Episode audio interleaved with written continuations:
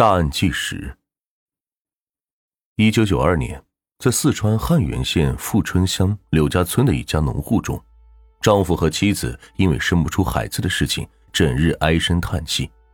之后，两人决定借种生子。可令人唏嘘的是，孩子出生六年之后，丈夫却在马路上离奇身亡。这究竟是怎么一回事呢？上个世纪八十年代末。二十二岁的白淑琼嫁给了曹忠武，结婚几年一直没有孩子，慢慢的家庭矛盾就显露出来了。曹忠武是家中的独子，这家中传宗接代的任务自然是在他的身上。他和白淑琼结婚之后，母亲就时常催促两人快点要孩子，好让自己赶紧抱上大胖孙子。但是，曹忠武和白淑琼结婚好几年了。两人也在努力的要孩子，可一直都没有怀上。就这样，感情慢慢的开始有了裂痕。而婆婆有的时候也会给白淑琼甩脸色，有的时候冷嘲热讽说，因为她的原因才怀不上孩子的。白淑琼听一次两次也就算了，时间一久，她也忍不了了，直接就和婆婆吵起来：“我这健健康康的才没有问题呢，说不定是你儿子的问题了。”白淑琼忍不了这种委屈，加上夫妻二人也的确很想要孩子，于是就去了县城医院做身体检查。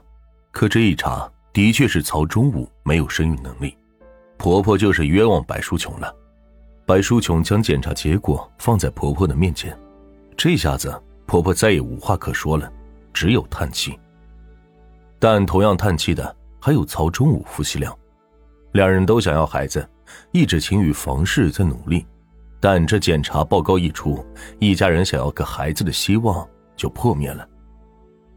一九九二年的一天，曹忠武和白淑琼两人开始商量起了借种生子的事情。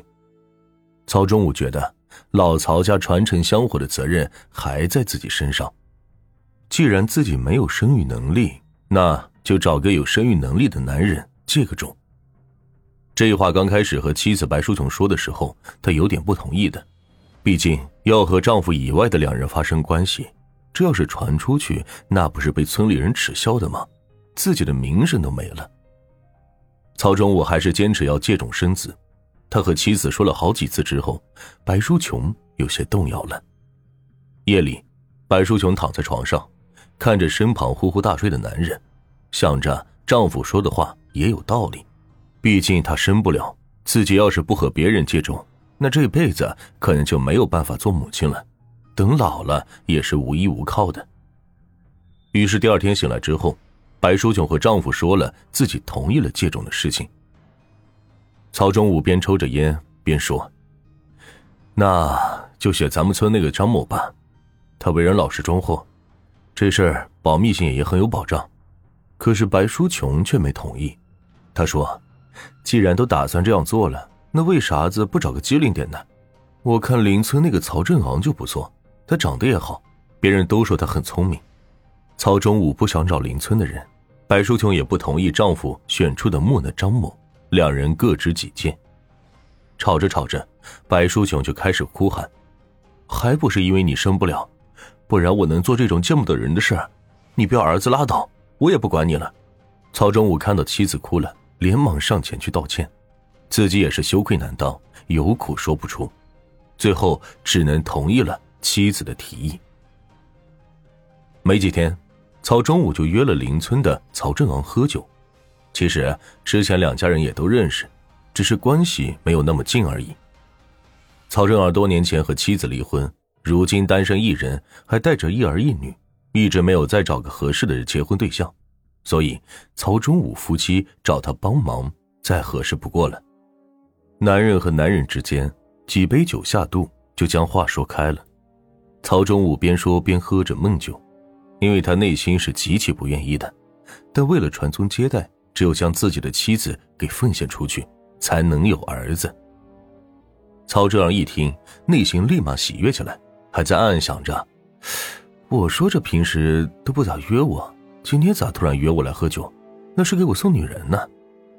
而且曹忠武还说，白淑琼怀上孩子之后，曹振昂就不能再和他有来往了，两人之间约定的报酬也会给他。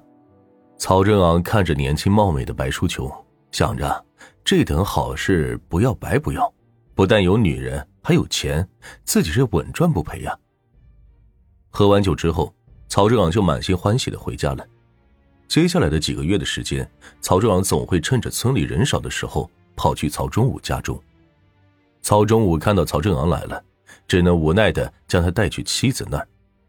刚开始，曹正昂和白淑琼还会有点放不开，但曹正昂来的频繁了，两人又经历了肌肤之亲，也就没什么放不开了。曹正昂来白淑琼的屋里，那就跟回到自己家中一样，而每当这个时候，曹忠武就只能给曹振昂腾出地方，要不是去院子里，要不就是去厕所里，一根接着一根的抽着烟。